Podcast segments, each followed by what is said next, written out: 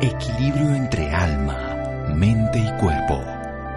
Bienvenidos a Sanamente, la cita con el bienestar. Dirige Santiago Rojas.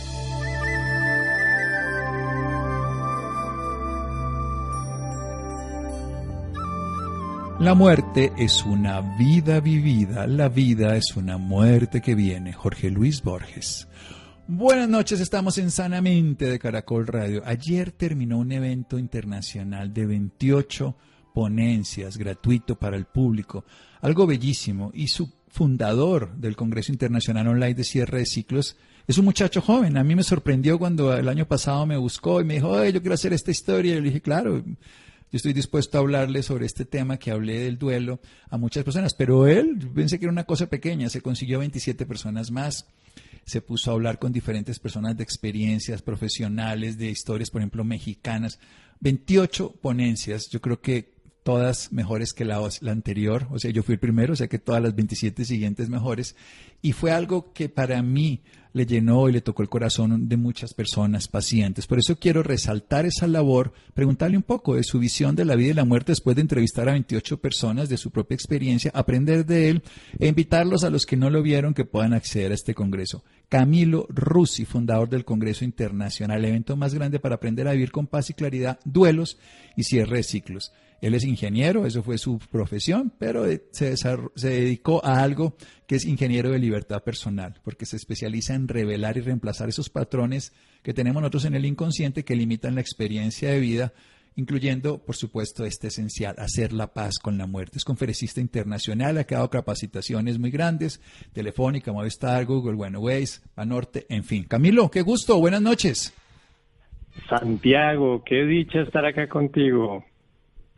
Bueno, es un honor para mí. Definitivamente me, me, sentí muy honrado de que, de que el Congreso se hubiese hecho de esa manera y hubiera yo participado. ¿Cuál es la idea de la muerte que tiene Camilo después de escuchar a 28 personas hablando y de su propio proceso personal? Fíjate, Santiago, que eh, mi visión sobre la muerte cambió bastante. Ya no, la, ya no la separo de la vida. Eso me pareció muy bonito como conclusión de todas estas entrevistas maravillosas de las cuales obviamente te agradezco infinitamente que hayas participado porque aportó muchísimo valor tu conferencia, tu sesión, a la gente le encantó.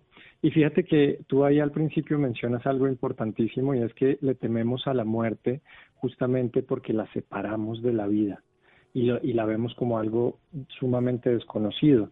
Y digamos que si lo vemos de una manera dual, por decirlo de alguna manera, de una manera separada, está vida por un lado y está muerte por el otro. Lo que yo me doy cuenta haciendo esta cantidad de entrevistas, Santiago, es que en realidad son dos caras de la misma moneda, como tú lo dijiste, y, se llama transformación.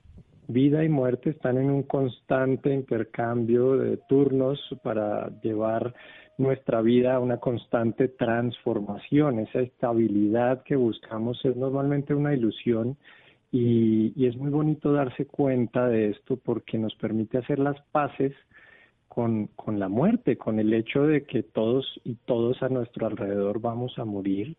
Eh, más allá de esto de ser un, un hecho terrible, un hecho tenebroso, es un hecho. Así es. Y, y, esto además es lo que nos une a absolutamente todos los seres vivos. Entonces, para mí fue un honor a entrevistar a todas estas personalidades, incluyéndote lo que aprendí, lo que aprendían las personas que pasaron por el Congreso, pues es, es inimaginable, sobre todo porque este tema de la muerte, pues es bastante inexplorado, ¿no? Es bastante tabú en nuestra sociedad. Para mí, hoy la relación con la muerte, pues eh, tiene mucho que ver más con amor que con sufrimiento, Santiago. Excelente, más amor, que es la vida, y más sufrimiento que es negarnos a vivir la vida, como dirían algunos de los líderes espirituales de Oriente. Vamos a seguir en un momento hablando con Camilo Rusi, fundador de este Congreso Internacional Online de Cierre de Ciclos que terminó el día de ayer. Seguimos en Sanamente de Caracol Radio. Síganos escuchando por salud. Ya regresamos a Sanamente. Bienestar en Caracol Radio. Seguimos en Sanamente.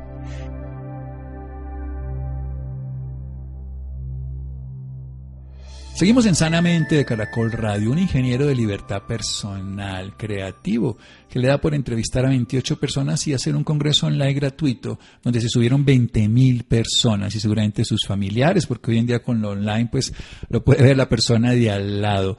Su conclusión, no se separa la vida de la muerte. La muerte y la vida son dos partes de una misma realidad y lo que es una transformación permanente en eso. Estamos viviendo y muriendo en cada momento y eso que llamamos estabilidad es una simple ilusión, es simplemente uno de esos paradigmas de la mente donde nos queremos sentar.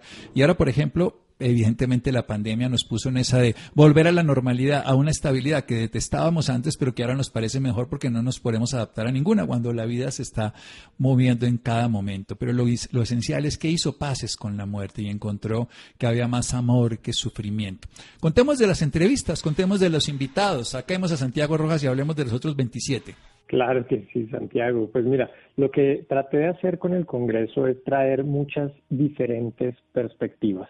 Digamos que el tema de la muerte está tan crudo en, nuestra sociedad, está en pañales el, el poder hablar sobre la muerte. Entonces lo primero que quise hacer es poner la mayor cantidad de perspectivas posibles en la mesa. Entonces hay perspectivas científicas, que digamos que de tu parte médica eso aporta muchísimo, hay perspectivas psicológicas, hay perspectivas tanatológicas, que son las personas que acompañan a las personas viviendo duelos y pérdidas, eh, hay perspectivas psicológicas, hay perspectivas de logoterapia, hay perspectivas de eh, incluso de representación artística, varias perspectivas espirituales también, eh, y algo muy importante es que no fue solo sobre la muerte física, y eso fue un aprendizaje muy bonito también.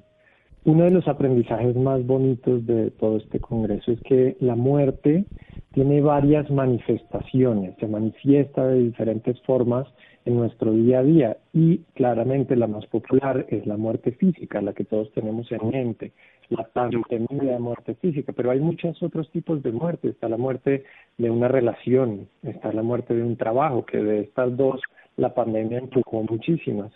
Está la muerte también de una idea, que eso es muy recomendable, está la muerte de la identidad personal, está la muerte de una mudanza, está la muerte de las propias células biológicamente que está pasando en nosotros todo el tiempo. Entonces, hay diferente, hay todo un espectro eh, sobre la muerte y, lo que quisimos hacer fue traer varias perspectivas. Entonces, eh, por ejemplo, para darte un par de ejemplos, por ejemplo, en la, en la, en el tema de la muerte de una relación, invitamos a Nilda Charaviglio, que es una psicoterapeuta buenísima en tema de relaciones de pareja, de sexualidad, sucesión espectacular para todos los que estén viviendo temas de relaciones interpersonales. Eh, una perspectiva espiritual que trajimos también es la del Ho'oponopono, que es un estilo de meditación ancestral que nació en Hawái y cómo ese tipo de meditación nos puede ayudar en el duelo, eh, del lado de la tanatología, que como había dicho son las personas que, se entrenan profesionalmente para acompañar a otras personas eh, que estén viviendo duelos y a sus familias. Eh, Bueno, que es tanatóloga, que es doula de muerte, que es otro, otro, otro término súper desconocido sobre la muerte. Eh, las doulas de muerte ayudan a, a las personas que están a punto de trascender a tener eh, mucha comodidad en su, en su parte física, en su parte mental, a abordar todos sus pendientes. Eh, y bueno, también personalidades maravillosas como la de Jorge Enrique Abello, eh, actor colombiano, colombiano famosísimo, que, nos habló de la muerte desde una perspectiva muy filosófica, literaria. está bueno, el Salucía Arango, obviamente, hablando después de, si existe la vida después de la muerte, que es un tema que todos estoy seguro que nos hemos preguntado alguna vez en nuestra vida. Y bueno, un sinfín de personas maravillosas. También lo que tratamos de hacer es que la mayoría de las personas compartan desde la experiencia. Eso es muy importante de todo esto, sobre todo cuando estamos hablando de un tema pues que puede ser muy confuso y a veces abstracto como el de la muerte. que hablemos desde nuestra experiencia, no, no estamos poniendo nada escrito en piedra, no estamos diciendo que esta es la verdad final, simplemente poniendo muchas perspectivas sobre la mesa para que cada quien haga su propia perspectiva. Y yo creo que es, es un recuento maravilloso, 28 conferencistas que cada uno dando su, toque personal. A mí me parece que para hablar de un tema de este estilo se tiene que hablar desde la experiencia. ¿A qué sabe la sopa? Hay que probarla. Y esto en la vida precisamente nosotros teorizamos. Uno de los errores conceptuales donde nos metemos todos los seres humanos es validar historias de otros para una expectativa de experiencia de vida. Entonces generamos expectativas sobre la muerte y a través de los años, cuando uno se acerca a una persona moribunda y esa persona se da la oportunidad de experimentar lo que cree y vive, no, desde su, se encuentra que lo que cree y vive es diferente, o sea, lo que cree no tiene nada que ver con lo que vive y lo que vive le construye una condición. ¿Qué experiencias cercanas al tema de la muerte ha tenido precisamente Camilo?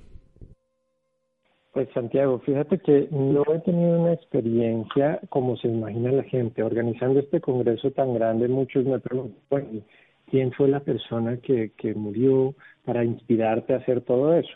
Yo siempre he dicho que uno puede aprender o por sufrimiento o por sufrimiento. Y la mayoría de mi vida aprendí por sufrimiento. Entonces, con todo este sufrimiento, como que lo que entendí es que también puedes aprender sin sufrir tanto. Y, viendo, digamos que el tema de la muerte se acerca a mí por, por dos vertientes, por una muy lógica, muy analítica, de, de nuevo yo me entrené como ingeniero, entonces tengo una mente como un poco analítica, entonces fue como el hecho de ver que en, en una sociedad en la que literalmente todos nos vamos a morir, este tema de la educación o por lo menos la claridad sobre la muerte y cómo abordarla, no, no, eh, casi que no existe. ¿no? Tendrías que buscarla de manera muy proactiva para poder educarte en, ese tema. Entonces, ese, ese vacío tan gigante que reveló además la pandemia, ¿no? No, es que las personas antes no se murieran, es que la pandemia puso esto en la mente de todo el mundo, porque de nuevo ahora hay, digamos que un estilo de, muerte, que es la muerte inesperada, eh, un poco más, más abundante, ¿no? Entonces, eso por un lado, Santiago, y por el otro lado, y te lo digo muy honestamente, fue algo muy esotérico para mí. Esto nació, esto nació, digamos que el empujón final para, para lanzarnos con todo el equipo a hacer este, este congreso fue un sueño, pero no un sueño de que yo quiero hacer algo en el futuro, sino un sueño literal, estaba dormido. Eh, no me acuerdo del sueño como tal, pero cuando me levanté, eh, sentía unas ganas inmensas de, escribir. Y me senté, confié en ese, en ese deseo y me senté y lo que escribí, lo que salió, yo lo que percibo, yo recuerda, yo soy un ingeniero y yo cuestioné todo el tiempo que esto estuviera pasando, pero cuando leí yo dije, esto, esto tal vez no lo escribí yo, esto llegó más bien a través de mí, desde algún lugar, y era una carta, el resultado fue una carta que eh, estaba escribiéndonos la muerte. Esta carta que nos escribe la muerte, claro, empieza de esta manera, yo soy la muerte. Y cuando yo leí eso, pues claro, el susto tremendo, porque cuando la muerte te escribe una carta y, nunca has tenido claridad sobre la muerte, pues lo primero que piensas es, o me voy a morir, o se va a morir alguien más, o esto es una señal terrible, pero no, Resulta que esa carta era una carta sumamente amorosa, era una carta sumamente profunda y era una carta de tregua. Justamente yo la leo ahí en una de las sesiones del Congreso, eh, porque lo que nos dice ahí la muerte es, oigan, me crearon una reputación pésima y lo que lo único que yo estoy tratando de hacer es liberarlos. Eh, y habla un poco de la libertad y habla un poco de, la tregua que nos propone la, la de aceptarla en vida, aceptarla mientras todavía brota vida por nuestros poros em, para poder vivir plenamente. Entonces, bueno, digamos que esta es la parte esotérica, esto fue algo muy profundo que se movió en mí, que fue como un motivante muy intenso para, para llevar a cabo todo esto, Santiago. Pues me parece bellísimo, porque además me parece que es precisamente el sentido. La muerte es una liberadora. ¿Qué tal que no hubieran muerto miles de personas a lo largo del tiempo? ¿Qué tal que no hubieran muerto cosas que no tienen sentido? Porque la muerte es dejar atrás y morir es dejar atrás. Y la muerte es dulce, nosotros la hacemos sufriente. Por supuesto nos duele. Cuando se muere una amiga, esta semana se muere una amiga muy especial y a mí me duele su pérdida, pero también valoro la muerte como liberador de un sufrimiento que no se podía manejar. Las muertes creadas por la vida tienen sentido, las creadas por el hombre no, porque no dan vida. Matamos a otro, eso no da vida. Pero cuando la naturaleza permite la muerte, se renueva. En cada primavera se renueva, en el verano que sigue, en un otoño que da un invierno por una nueva primavera. Hacemos un pequeño corte aquí en Sanamente de Caracol Radio. Síganos escuchando por salud. Ya regresamos a Sanamente. Bienestar en Caracol Radio. Seguimos en Sanamente.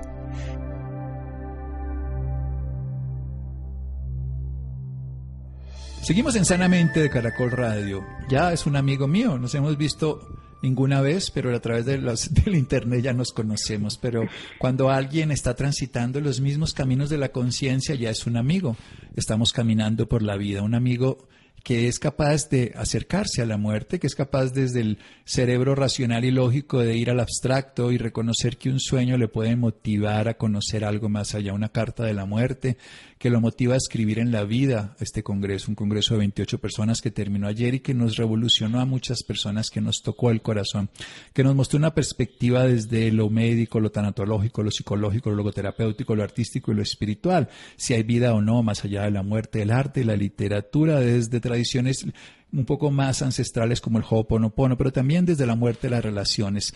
Lo que dicen algunos líderes espirituales, un maestro tibetano muy reconocido en el siglo pasado decía, cualquier grupo social que quiera evolucionar primero tiene que trascender su conflicto con la muerte. Y de hecho no lo trascendemos porque nos seguimos matando entre nosotros. Luego no hemos entendido la vida que existe, sino que hemos destruido la vida, tratando obviamente de usar la muerte en ese sentido totalmente destructor y no liberador, como nos enseña Camilo Russi. Y también Sadhguru, un líder espiritual más reciente, dice que él llevaba 30 años tratando de explicarle a la gente la única clave para ser feliz es saber lo que decían hace unos años los estoicos memento mori, sé que soy mortal.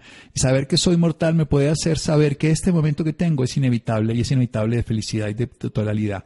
Y esta pandemia nos dio esa posibilidad, descubrir que la muerte existe, no porque no exista, sino porque nos dimos cuenta que era posible para cualquiera, niños, adultos, jóvenes, y por supuesto la muerte de un sistema, la muerte de un modelo, la muerte de una hipótesis, la muerte de una idea de lo que debería ser la vida. Y yo creo que cuando somos capaces de abrirnos y este, este camino que 20.000 personas y sus familias vivieron con Camilo y que ahora le preguntamos si es posible acceder a esa información nuevamente, pues vale la pena. ¿Por qué vale la pena? Porque nos confrontamos nosotros con nuestras incongruencias, con nuestras incapacidades, con nuestras absurdas ideas de lo que es la vida. Pero lo único que nos pone con certeza de lo que es es la muerte, mirarla, acercarse, conocerla. Al lado de un lecho de muerte uno se reconcilia con la vida. Hablemos un poco más de esa historia personal. ¿Qué cambió? Ya no en lo teórico, sino en lo experiencial durante todo este tiempo en algunas personas que, no lo, que se lo han comentado, porque cuando uno entra al Congreso, cuando entramos al Congreso veíamos cantidades de escritos, escritos, escritos, escritos de personas, 20 mil personas revolucionadas con lo que les pasó. Claro que sí, Santiago. Bueno, ha sido fascinante realmente la cantidad de mensajes, de gratitud, de historias, porque muchas personas comparten su historia. Mi teoría es que el tema de la muerte es algo tan reprimido que a veces no lo podemos hablar ni con nuestros seres queridos más cercanos. Entonces, a la hora de que se da una oportunidad y un entorno de confianza para poder eh, compartir esto que está dentro de ti, esta historia eh, de, tu relación con la muerte de un ser querido, con la muerte de una pareja, muchas historias de suicidio, muchas historias eh, de muertes inesperadas por coronavirus, accidentes y demás. Y las personas eh, mencionan algo en común, que eso fue lo que me pareció más bonito, y es que les genera paz. Digamos que el Congreso como tal no cambia nada en, en la realidad exterior. Digamos que no, no, no está reviviendo personas, no está cambiando infancias, no está cambiando relaciones, pero nos da una paz interior, esa comprensión, esa claridad sobre la muerte es libertad para la vida. Es la frase que más repito en el Congreso porque es demasiado importante entender eso, a pesar de que este Congreso tiene que ver con la muerte y todo el tiempo hablamos sobre los diferentes tipos de muerte, en realidad es un Congreso para la vida, porque claridad sobre la muerte es libertad para la vida. Entonces muchas personas dicen, por ejemplo, mira, yo hace mucho tenía atorado el duelo del suicidio de uno de mis hijos. Varios mensajes llegaron de ese estilo. Y a raíz de escuchar todo esto, pude llorar, pude sentir, y, y más hermoso aún, pude sentir sin sentirme culpable por sentir.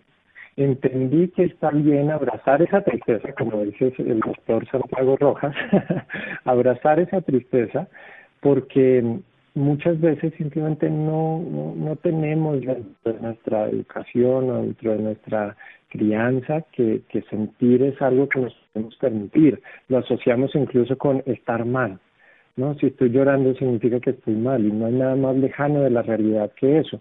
Muchos despertares de conciencia con respecto a eso eh, y también muchas personas de de todo este mundo de que, es un mundo realmente pequeño o por lo menos inexplorado de las personas que nos hemos atrevido a, estudiar un poco más o a buscar más claridad sobre la muerte como tanatólogos como las personas que, que se dedican al cuidado de personas de la tercera edad a cuidado de enfermos a cuidados paliativos todas estas personas diciendo algo también en común muy hermoso y es que la mayoría de, de eventos todos estos temas habían sido tal vez un poquito más eh, encasillados, cuadriculados, eh, demasiado técnicos, y dicen que el Congreso es algo sumamente ameno. Yo realmente en las entrevistas que hice traté de hacerlas de manera muy humana. Estamos hablando del tema más humano de todos, del que nos une a todos los seres humanos, entonces pues sería una incongruencia no tener una conversación realmente humana vulnerable y auténtica alrededor de este tema. Esos han sido los, los patrones que he logrado detectar hasta ahora, Santiago, pero en realidad quedan muchísimos comentarios por leer, entonces pues ya seguiremos descubriendo más cosas. Sí, además porque esto es un efecto boomerang en el buen sentido de que las personas sueltan y vuelve y, y se renueva. A mí, a mí me encanta cuando una experiencia lo toca a uno y le mueve su piso porque uno se demora un tiempito en, adaptarse, pero esa adaptación es profundamente transformadora y más un tema que no es anecdótico, el tema de la muerte no es algo que uno diga, bueno, ya, ya, ya lo superé, ya lo viví sino que en el instante que se está conmocionando uno, se le están rompiendo muchas de las estructuras arcaicas, a mí me gusta llamarlas en ese caso las creencias obsoletas, limitantes, y lo que hace un congreso de estos donde muchas personas, porque tal vez un, un, escuchan una conferencia y oyen dos palabras que les gustan, pero la siguiente ya no las no voy a escuchar porque es una sola charla, pero aquí es dele y dele hasta que se rompe eso. hay una cosa fundamental, vivir es sentir. Y la gente cuando tiene una pérdida no siente y cuando cerca la muerte cree que lo que debe hacer es menos sentir y lo que nos da la vida, el gozo de existir es vivir de la forma sintiente. Ese es el gozo de existir, es experimentar la tristeza, la rabia, el miedo, todas las sensaciones de tal manera que se vuelvan naturales y como lo hace un niño. Yo creo que el gran maestro de la vida es un niño que se cae al piso, llora, se levanta, juega, se ríe, luego salta, se pone bravo porque no le funciona, pero luego se pone contento y vive intensamente y no se apasiona en el sentido de quedarse atrapado en una de esas emociones. Cuando uno es un duelo, claro, hay que llorar, hay que con lágrimas limpiar las ventanas del corazón, pero luego hay que reír, luego hay que amar, luego hay que volver a honrar a esa persona que se fue y luego sobre todo honrarla siguiendo viviendo. Y las personas cercanas ¿Qué le han dicho? Ya, digamos, familiares, amigos, personas que, también les tiene que haber tocado el corazón, porque este, este es un congreso que nace de un sueño, un sueño quién sabe de dónde venga, desde el inconsciente, desde el alma, desde donde sea, pero que va a tocar a cercanos y lejanos, 20 mil personas que hoy lo oyeron y que seguramente ahora le preguntamos si lo pueden seguir escuchando o cómo lo pueden hacer para escuchar, pero va a tocar muchos más corazones y por eso me siento honrado de haber participado y feliz de poder hablar de él. Por supuesto, Santiago. Bueno, pues eh, para mí también fue un súper, súper honor tenerte ahí. Eh, es más, eres la primera conferencia, eres el que inaugura, además que tienes el libro más relevante al respecto, Bienvenida a Muerte, entonces fue, fue perfecto.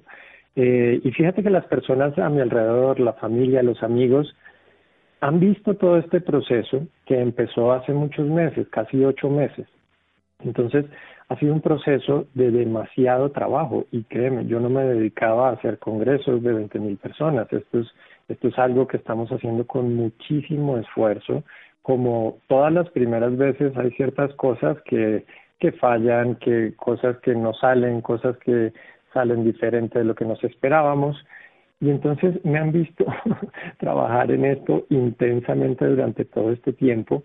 Hubo momentos sumamente duros donde todos, eh, familiares, amigos y todos, nos cuestionábamos si esto en realidad valía la pena, porque no siempre hubo 20 mil inscritos, al principio no subían los inscritos y entonces eh, estábamos diciendo, estamos haciendo esto gratuito para el mundo, pero no se están inscribiendo. Entonces, fue como toda una aventura con la cual obviamente todas las personas cercanas pues la, la vieron y, y ha habido momentos maravillosos en los cuales eh, todos nos sorprendemos, yo incluido por supuesto, de las personalidades tan maravillosas que logramos eh, hacer que participaran en el Congreso y que aportaran de una manera abierta y de corazón. Eh, y ahorita con, con todas las inscripciones que se dieron, como que nadie se lo podía creer, todos estábamos dichosos viendo también eh, las sesiones juntos. Eh, digamos que es muy bonito porque yo llevo hablando este idioma de la muerte internamente durante muchos meses, pero ahora como que todos me entienden un poquito más de, qué hablo y por qué hablo tanto al respecto de la muerte.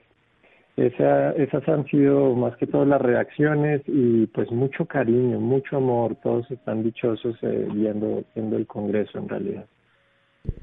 Sí, yo creo que es un congreso muy amoroso. Yo lo sentí así con la misma intensidad en la mayoría de los conferencistas, decir en todos, pero como un punto de referencia es que todo el mundo quería acompañar a los que sufren, porque yo creo que lo que nos ha dado la, la, pandemia es que nos mostró la vulnerabilidad de todos, del sistema, de las potencias. Entonces esto dice, no, bueno, no, pero esto le da a los pobres, también le da a los ricos. Sí, hay gente más vulnerable. Yo creo que esta pandemia nos puso a todos en una tormenta. Algunos van en barco y otros van en lancha, pero, pero todos vamos en la tormenta y todos la estamos sufriendo y la estamos padeciendo. Camilo, si alguien quiere asistir al Congreso, ya el Congreso acabó ayer.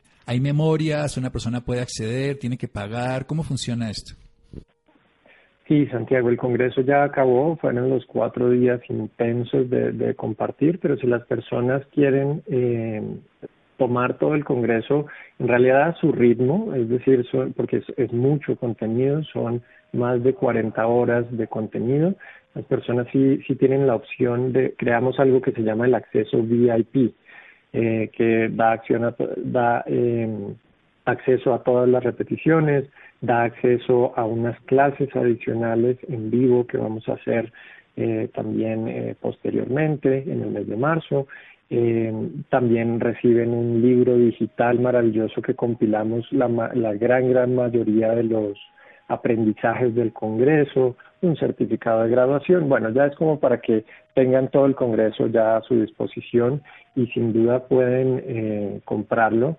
Es tan, es, tan simple como o seguirnos en las redes y preguntar o eh, meterse a la página que es muy sencilla, www.cierredeciclos.com slash congreso.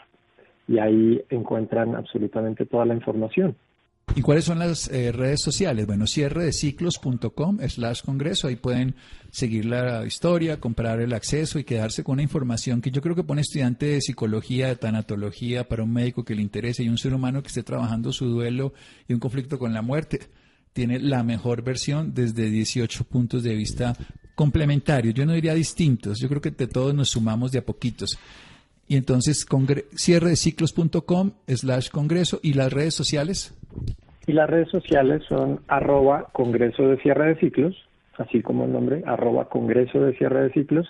Y mis redes, que también contesto todo por ahí, es arroba by Camilo Rusi, que es B-Y, Camilo Rusi, R-U-S y vocal. By Camilo Rusi, B de Bogotá, Y, Camilo Rusi con doble S y vocal.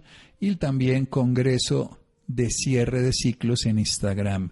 Camilo, ha sido un gusto, un gusto participar, un gusto aprender de Camilo y, de saber de esa motivación que nos va a ayudar a tener vida más abundante, que es lo único que tiene sentido. Qué dicha haber estado aquí contigo, Santiago. Muchas gracias por este honor y un saludo a todos los que nos escuchan. Bueno, quedo muy contento de esta oportunidad. Recuerden, las personas interesadas, arroba congreso de cierre de ciclos, esto en Instagram, o pueden entrar a la página web directamente, cierre de ciclos.com slash congreso, o seguir también a Camilo, arroba by Camilo Rusi en Instagram. Seguimos en Sanamente Caracol Radio. Síganos escuchando por salud. Ya regresamos a Sanamente. Bienestar en Caracol Radio. Seguimos en Sanamente.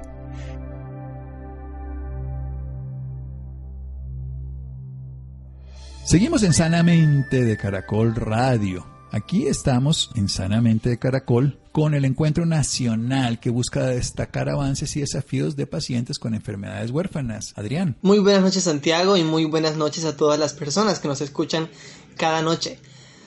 Así es, y es que les quiero comentar que Colombia es uno de los pocos países de América Latina que cuenta con un registro de pacientes diagnosticados con 2.198 enfermedades huérfanas. Según el Ministerio de Salud, se registran a 31 de diciembre de 2020 58.032 personas en esta base de datos. Y en esta ocasión nos acompaña la doctora Carolina Rivera, quien nos comentará más sobre este importante tema. Ella pertenece a la Asociación Colombiana de Genética Humana, donde participa como presidente de la Junta Directiva. En Colombia ha participado en la evaluación de tecnologías para enfermedades huérfanas y la actualización de la política pública en enfermedades huérfanas. Doctora Carolina, muy buenas noches y bienvenida sanamente a Caracol Radio. Buenas noches, muchas gracias por la invitación. Muy bien, doctora, me gustaría que comenzáramos contándonos qué es lo que se conocen como enfermedades huérfanas.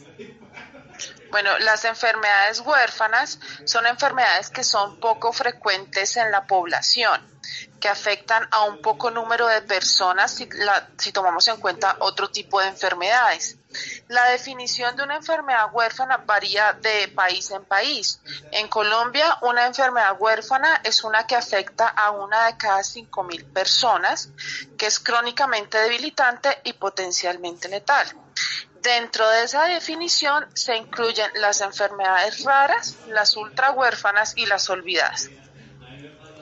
¿A qué se refiere cuando comenta enfermedades raras? Las enfermedades raras eh, tienen casi que la misma connotación de las enfermedades huérfanas. Son enfermedades poco frecuentes que en algunos, en algunos lugares incluso pueden ser hasta ultra raras, que podemos tener muy pocos afectados, pero podríamos casi que utilizar las dos palabras como sinónimos. Muy bien, doctora. ¿En qué consiste este encuentro nacional que busca destacar avances y desafíos de pacientes y familias con enfermedades huérfanas que se va a celebrar el próximo 28 de febrero y cómo lo piensan llevar a cabo?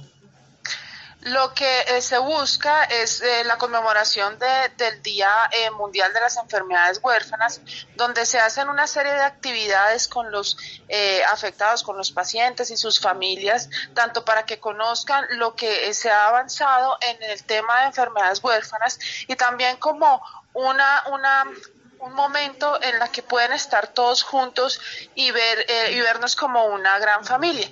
Este año pues eh, por todo lo que ha ocurrido con el COVID, se hace la celebración de manera virtual y hicimos una carrera de observación también virtual, que es la que va a llevar a premios a los ganadores. Muy bien, me gustaría que nos comentara un poquito cuáles han sido entonces estos avances que nos, que nos mencionaba hace un momento acerca de las enfermedades huérfanas. En cuanto a eh, política aquí en Colombia, pues hemos eh, actualizado el listado de enfermedades huérfanas, ya hemos logrado que el diagnóstico sea un poco más oportuno.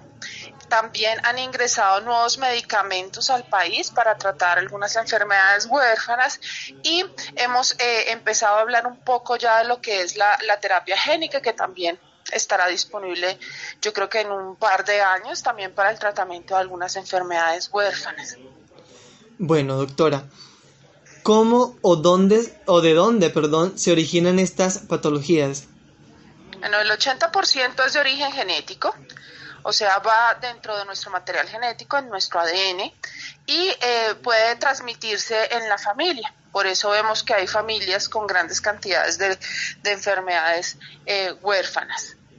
El otro 20% ya hace parte algunas enfermedades autoinmunes raras, unos cánceres raros y algunas enfermedades infecciosas eh, que son también muy poco frecuentes. Bien, y entonces, ¿cómo lograr un diagnóstico oportuno? Porque he escuchado que los diagnósticos pueden tardar un poquito eh, con todo esto de las enfermedades huérfanas. Sí, los diagnósticos de una persona con una enfermedad huérfana pueden demorarse hasta siete años desde el momento de la consulta inicial. ¿Qué es lo que debemos hacer? Pues si presentamos algún síntoma eh, que no es usual, por ejemplo, los niños que no crecen, que no ganan peso, ¿sí? algunas afectaciones en la salud que aparecen lentamente, pero que no es algo muy conocido o que tiene síntomas que parecen no estar como unidos o tener una sola causa, es el momento en que se debe consultar para que se inicie todo el, proceso diagnóstico lo importante que hacemos ahora también es educación, porque esas personas no van a consultar de una vez a los especialistas, sino a médicos de atención primaria. Entonces, esos médicos son los que también tienen que conocer la enfermedad para que ellos inicien el estudio y no tengamos que esperar tanto tiempo. Doctora Carolina, hablábamos hace un momento eh, pues del origen de estas enfermedades, pero entonces me gustaría saber, ¿hay alguna posibilidad de prevenir las enfermedades huérfanas? Las que son de origen genético, la única forma de prevención ya son con estrategias de reproducción asistida, como los bebés probeta, y con donantes de óvulos o espermatozoides que nos permiten de alguna manera eh, modular eh, la herencia y así no se transmitiría la enfermedad. Las otras, las que son infecciones poco raras, sí pueden prevenirse, pues teniendo, eh, dependiendo pues de la infección, eh, todas las normas de bioseguridad correspondientes y pues algunos cánceres que también son muy raros y tienen algún componente ambiental, también tendrían alguna forma de prevención si nos alejamos de ese, de ese riesgo. Pero en general, como la mayoría son genéticas, la única estrategia de prevención que podemos ofrecer es, es la reproducción asistida. Muy bien. Ahora, ¿Cómo deben cuidarse? O mejor dicho, ¿cuáles son estas recomendaciones para quienes presentan estas patologías? Eh, ¿Cómo deben cuidarse? Pues depende de la patología que tengan. Eh, todas eh, se comportan de manera diferente. Lo principal siempre es tener sus controles médicos. Si tienen su tratamiento, pues asistir a sus terapias, ¿sí? tratar de no em, como faltar alguna de las dosis del medicamento hacer pues la rehabilitación correspondiente y principalmente educación. Como son enfermedades raras, muchos médicos no los conocen, entonces las familias y las personas afectadas son quienes deben tener más conocimiento para poder orientar a los médicos, entonces la educación es fundamental. Muy bien, la educación es fundamental, nos dice la doctora Carolina. Ahora me gustaría saber cómo ha estado la atención en medida de salud a esta población durante lo que va de esta pandemia que pues ha sido bastante complicada para todos los sectores? Pues ha sido bastante difícil. Muchos de los tratamientos que se venían recibiendo empezaron a tener interrupciones en su aplicación, ya sea porque o cerraban los servicios donde estaban recibiendo eh, los medicamentos o había algo de eh, una logística inadecuada, pues por lo que todavía estábamos iniciando con toda la bioseguridad para el COVID también no han podido asistir a los controles médicos, lo mismo por los cierres de los servicios ambulatorios. Hasta que se empezó a implementar la teleconsulta, esto empezó a mejorar un poco. Así que podemos decir que en este tiempo quedaron un poco desatendidas, pero pues ya se está retomando con todo lo que hemos podido lograr en cuanto a la bioseguridad y esperemos que ya la vacunación nos ayude también a mejorar en este momento la atención a los pacientes. Muy bien, doctora. Ahora ¿Dónde podemos encontrar más información sobre este encuentro que se realizará el próximo 28 de febrero y quiénes pueden participar en él? Puede participar eh, cualquier persona que esté interesada en las enfermedades eh, raras. ¿Sí? Eh, pacientes y sus familias, pero igual cualquier persona que tenga interés, em, es la, la, organización está a cargo pues de las diferentes asociaciones de pacientes de, del país, que son quienes de verdad han estado detrás de todo eh, el evento y encontramos las informaciones en las diferentes eh, redes sociales. incluso la, la Asociación Colombiana de Genética Humana tiene en sus redes sociales y en sus perfiles de Facebook y de Instagram la información correspondiente. ¿Podría regalarnos entonces cuál, cuáles son estos perfiles en, Instagram y Facebook? Em, es Asociación Colombiana de Genética Humana.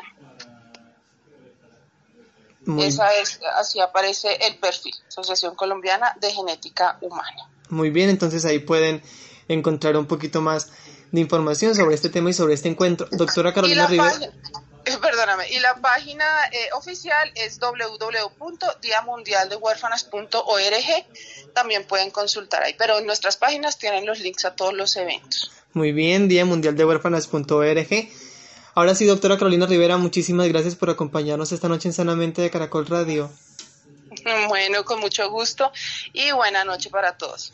Santiago y a nuestros fieles oyentes, muy buenas noches y un feliz descanso. Gracias, Adrián. Llegamos ya al final de Sanamente. Gracias a Fernanda, a Laura, a Ricardo Bedoya, a Jessy Rodríguez, a Freddy. Quédense con una voz en el camino con Ley Martín. Caracol piensa en ti. Buenas noches.